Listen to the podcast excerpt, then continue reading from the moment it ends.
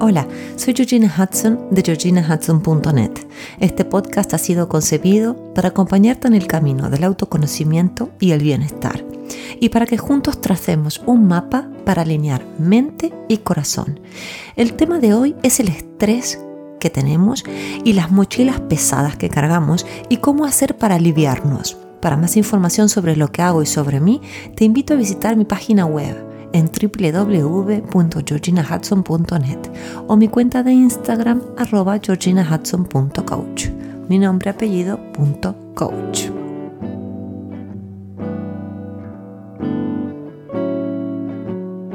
Hola, hola, hola, ¿cómo estás hoy? Me encanta el tema de esta semana, es algo con el cual creo que todos nos vamos a sentir identificados y es hablar de cómo aligerar nuestras pesadas mochilas. A veces cargamos con tanto que sentimos que se nos rompen los hombros. Esto me hace acordar a mis hijos que muchas veces van al cole con unas mochilas tan pesadas que los pobrecitos les duele la espaldita y los hombros. Y eso es lo que nos pasa a nosotros con la carga emocional que tenemos todos los días. Entonces, ¿qué hacer para aliviarnos? El desafío es tener primero que todo el discernimiento necesario para saber qué podemos sacar de nuestra mochila. Así vivimos nuestra visión y nuestra misión de vida sintiéndonos más livianos. ¿Mm? Es como si agarráramos piedritas y las sacáramos, pero hay que saber cuáles hay que sacar. Una de mis clientas eh, me contaba que está muy cansada, que no puede dormir bien y que se siente algo estresada, sino bastante. Y me decía que para ella trabajar duro y llevar las riendas de absolutamente todo es parte de su ADN. Y es difícil no sentirse identificada o identificado en estos tiempos donde acarreamos estas largas listas de tareas para cada día y simplemente piénselo, piensa en las lavadoras, en cocinar, en la limpieza que realizas, en los emails que contestas, los favores que, que le haces a otro, las compras, eh, el ejercicio físico si lo haces y yo todavía no empecé, el trabajo, los hijos si es que tienes o las mascotas si es que las tienes, tus hobbies.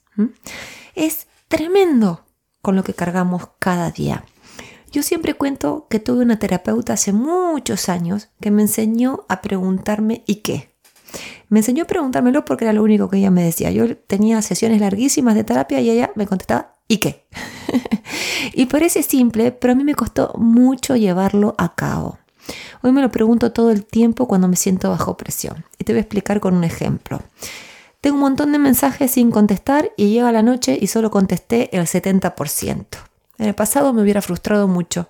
Ahora lo que hago es preguntarme a mí misma lo que me preguntaba esa terapeuta. ¿Y qué? Si son importantes, los contesto a la mañana siguiente. Y si no, esperarán su turno. Te doy otro ejemplo. Tengo que dar una clase en la universidad, pero no pude planificarla como a mí me gusta. ¿Y qué? Voy a ir a la universidad, me voy a presentar como siempre, voy a dar lo mejor de mí, voy a comentar el tema y ya está. Hay cuatro palabras que se me vienen a la mente cuando pienso en la tensión y en el agotamiento que traen aparejados tantos quehaceres. Uno son las prioridades, los límites, las creencias y nuestra identidad. Y yo ya sé que ya los primeros dos parecen como muy simples, ¿no? O más conocidos, pero cuando ya empezamos con las creencias y la identidad se complica un poco. En esta primera parte, esta semana, vamos a explorar las prioridades y los límites, porque el tema es muy vasto y no puedo decir todo en un solo podcast. La semana que viene me voy a explayar en el tema de las creencias, fundamental, es el trabajo que todos deberíamos hacer y también en la identidad que tomamos, porque ambos son pilares fundamentales para nuestra calidad de vida. Los cuatro son fundamentales, pero las creencias y la identidad que tomamos son, creería que de los cuatro, los más importantes. Vamos a empezar con las prioridades y los límites. Las prioridades que ponemos y los límites están relacionados entre sí. Yo te conté eh, que viví gran parte de mi vida adolescente y juvenil, sobre todo eh, mi juventud temprana, por así decirlo, complaciendo a los demás. A mí me criaron para creer que si yo decía todo que sí y siempre estaba sonriendo y complaciendo, la gente me iba a querer, me iba a aceptar y me iban a elegir. El problema más grande que tenía es que como no era capaz de poner un límite a todas esas demandas exteriores, terminaba resintiéndome yo. Porque me dejaba última y porque no llegaba a hacer lo que era realmente importante para mí. Me llevó mucho tiempo, tuve que estudiar mucho, tuve que indagar mucho. Y cuando uno empieza a ver temas como estado de flujo o el flow y el uso efectivo del tiempo, es fácil empezar a verse con la mirada de un águila, ¿no? La primera conclusión que saqué de todo este trabajo interno es que el tiempo no se usa ni se controla. Cuando dicen en inglés time management, yo un poco me río porque el tiempo no se puede manejar. Lo que sí está en nuestro poder es elegir en dónde vamos a invertir nuestra energía y cómo vamos a organizar nuestras tareas en el tiempo que tenemos. Eso sí. Y lo que más me ayudó, igual te confieso que no lo pongo siempre en práctica, es más fácil decir las cosas que ponerlas en práctica, pero es el principio de tareas urgentes e importantes de Eisenhower. Eisenhower fue un presidente de los Estados Unidos que en un discurso hizo esta diferenciación que es fundamental. A lo mejor ya lo conoces, pero por las dudas te cuento. ¿Qué califica como urgente y qué como importante? Importantes son todas las actividades que tienen un desenlace relacionado a lograr nuestras metas, sean estas profesionales o personales, da igual. Entonces piensa, por ejemplo, en empezar un curso que te ayudará a dominar un tema que te apasiona o, por ejemplo, comenzar a hacer ejercicio con regularidad. Esa es una mía. O hacer terapia, que es algo maravilloso, que es importante. Ahora, como urgente, tienes otras cosas. Estas son las actividades que demandan nuestra atención inmediata, normalmente relacionadas a los objetivos de otra persona no a los nuestros. Son las actividades que más priorizamos, lamentablemente, porque las consecuencias de no cumplir con esas cosas son inmediatas. Y como ejemplo te digo, eh, cuando contestas los correos electrónicos o hablas en el móvil o contestas el móvil o asistes a reuniones constantemente, porque está bien, pero a veces priorizamos las reuniones porque el jefe o el compañero nos dice que es urgente y tenemos otras cosas importantes que hacer y se ponen en el camino estas cosas. O una cosa que, sucede mucho es realizar, realizarle perdón, favores a amigos o a colegas. Entonces te voy a dar un tip. A mí me ayuda a hacer esto, parar y hacerlo. Espero que a ti también. Haz una lista con todo lo que tienes que hacer. Pon absolutamente todo, ¿eh? todo, desde lo que es más mundano hasta lo más espiritual. Y luego clasifica cada actividad como uno, importante y urgente. Dos, importante pero no urgente. Tres, no importante pero urgente. Y cuatro, ni importante ni urgente. Entonces, al lado de cada una de las actividades, pon las iniciales, importante y urgente, o importante pero no urgente o directamente en numeritos. Clasifícalas y organízalas en el orden que te las acabo de decir. Primero pon las importantes y urgentes, luego las importantes pero no urgentes, luego en tercer lugar no importante pero urgente y por último ni importante ni urgente. Dale prioridad a las primeras y a las segundas, a las importantes y urgentes y a las importantes pero no urgentes. Ejemplos de importante y urgente es una presentación en el trabajo, o estudiar para un examen, o pagar el alquiler o la hipoteca. Eso es las dos cosas, importante y urgente. Ahora, hay cosas que son importantes pero no son urgentes. Esta sería la categoría número dos. Son todas las actividades que contribuyen a la realización de tus aspiraciones o metas profesionales, y o personales. Esto a mediano o a largo plazo. Por ejemplo, empezar un curso para reforzar tus conocimientos o para darle rienda suelta a una pasión, o empezar la universidad o un curso de idiomas. Todos esos son buenos ejemplos de cosas que son importantes pero no urgentes. Todo lo demás, lo que no es importante pero urgente y que lo que directamente no es ni importante ni urgente, delégalo, reprográmalo o simplemente no lo hagas estableciendo límites saludables. Si quieres aprender a delimitarte, puedes leer, una, leer o escuchar, por supuesto, una publicación que escribí sobre el tema. Encontrarás el link em, en la versión escrita de lo que estoy diciendo, pero em, si no me falla la memoria es aprendiendo a poner límites saludables. Está disponible aquí en la web.